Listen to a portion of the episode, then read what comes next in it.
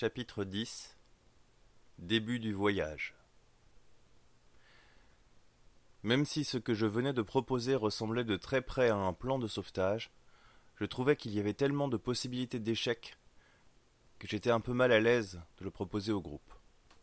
Si le blindé ne démarrait pas, si son réservoir était vide, si au final Gus avait vu les choses trop faciles et qu'il n'était pas capable de conduire cet engin, si nous ne pouvions pas tracer notre chemin entre les cadavres de voitures sur l'autoroute.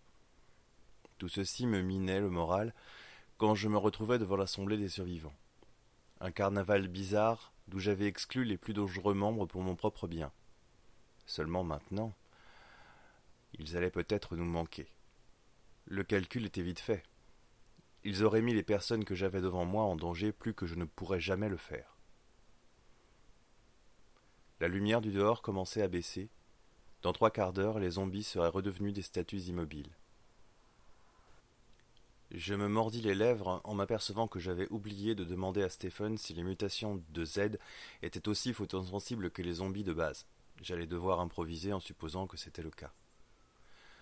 Tous me regardaient comme si je devais faire le discours qui me mènerait invariablement au poste du président des États-Unis. J'allais me contenter de tenter la place de chef de groupe et de définir un moyen pour sortir tout ce petit monde de cette belle panade. Outre Terence Lyam, mon ami, Lloyd Curry, le joueur de basketball, et Gus Woodlard, il y avait six autres garçons. Russell Boyd, le capitaine de l'équipe de hockey, qui semblait plutôt calme et qui tentait de faire passer son flegme d'une lointaine ascendance britannique au reste du groupe. Euh, Ronald Rolfe, assez petit pour ses quinze ans et à la dégaine gothique. Wilton Jackson, afro-américain plus métiste que Lloyd et qui semblait n'avoir pas dormi depuis des jours. Puis les plus jeunes, Ernest Boudreau, Justin Tucker, qui devait avoir une douzaine d'années, et finalement John Brookins, un petit noir aux yeux perdus, qui ne devait pas avoir plus de dix ans. J'espère que vous avez toutes et tous pris le temps de vous rafraîchir sous la douche. J'ai peur que ce ne soit nettement plus complexe la prochaine fois. Je suis désolé des choses qui vous arrivent, et je sais que vous allez avoir un peu de mal à me faire confiance. C'est pour cette raison que j'ai demandé à Lloyd et à Gus de faire les intermédiaires. D'abord, je vais tenter d'être le plus clair possible sur ma situation. Je repris ma respiration. Je savais que mes yeux gris métallisés n'allaient certainement pas aider à calmer leur appréhension. Je ne suis pas mort, au sens propre du terme. Je suis en cours de mutation par un dérivé du virus qui a zombifié les adultes. On a testé sur moi la version inactivée du virus Z qui devait me vacciner contre l'épidémie.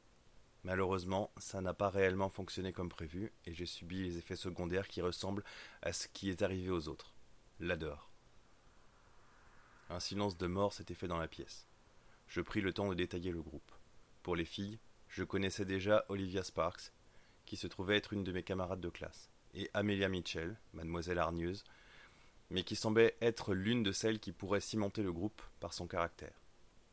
Dorta Landry, la fille aux yeux délavés, tenait dans ses bras la plus jeune du groupe, Sarah Henry, une délicate métisse aux yeux légèrement bridés et à la peau noire.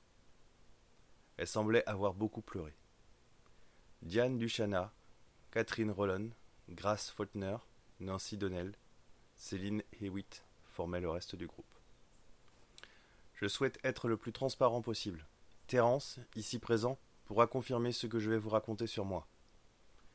J'étais un peu particulier avant que je ne devienne cette euh, chose que vous avez en face de vous. J'ai été blessé à la tête quand j'étais petit. Ça a provoqué un développement important de mon cerveau, mais je suis devenu insensible aux émotions. Je n'ai donc aucun remords pour ce que j'ai fait jusqu'ici. Russell intervint. Je crois que tu as fait les seuls choix sensés que ce groupe a réussi depuis que nous sommes ensemble.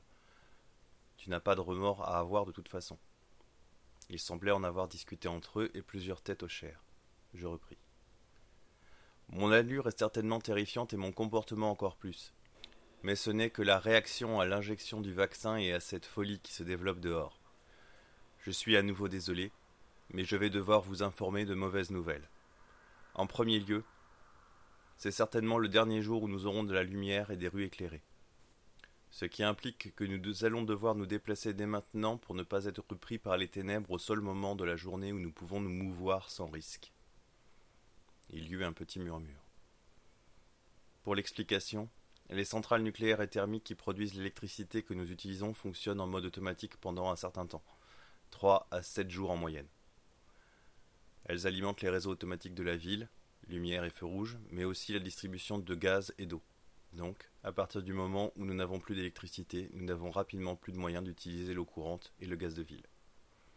Nous sommes au cinquième jour. Nouveau murmure. La créature qui nous a attaqués tout à l'heure est une autre mutation des morts par le virus Z. Ça s'appelle un carnassier. Apparemment, il en existe d'autres. Ces choses sont bien plus mortelles que les zombies, même si ceux-ci sont déjà très dangereux le jour. Nous le savions déjà, intervint Dota. Brian en avait fait le test.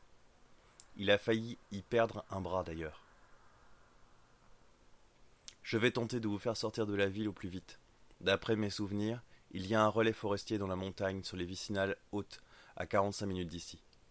Le transport de troupes en bas pourra nous servir de véhicule. Gus sait conduire ce type de choses. Comment tu penses pouvoir nous faire traverser la ville pour aller vers les montagnes? Il y a des voitures bloquées dans tous les sens sur la freeway, ajouta Grace.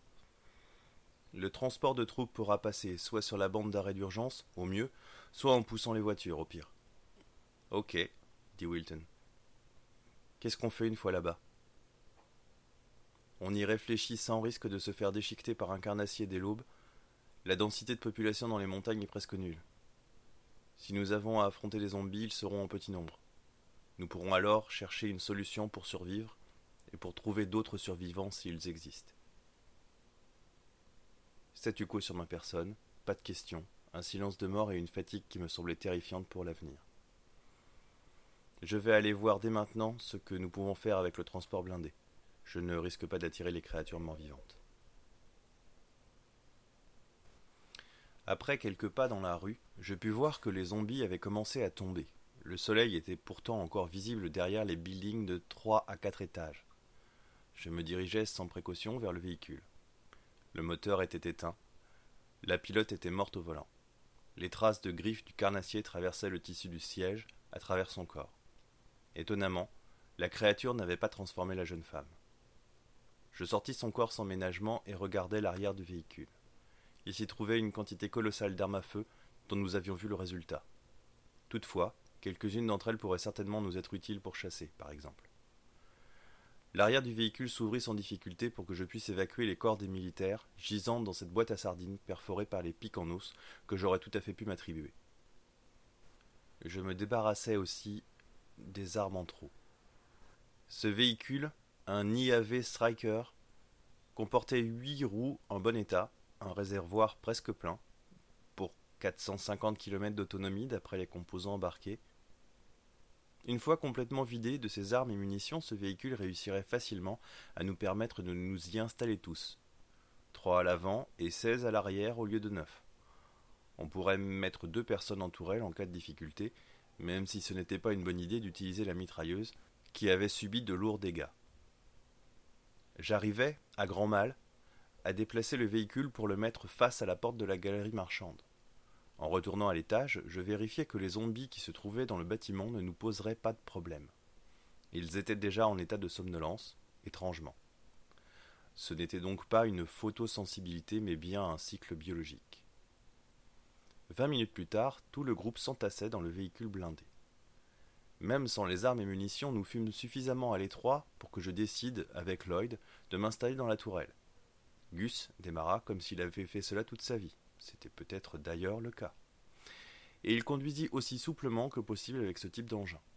Étrangement, les rues ne me parurent pas aussi encombrées que je le pensais. Et nous nous retrouvâmes sur la freeway sans trop de difficultés. Arrivé à cet endroit, le chemin commença à se compliquer.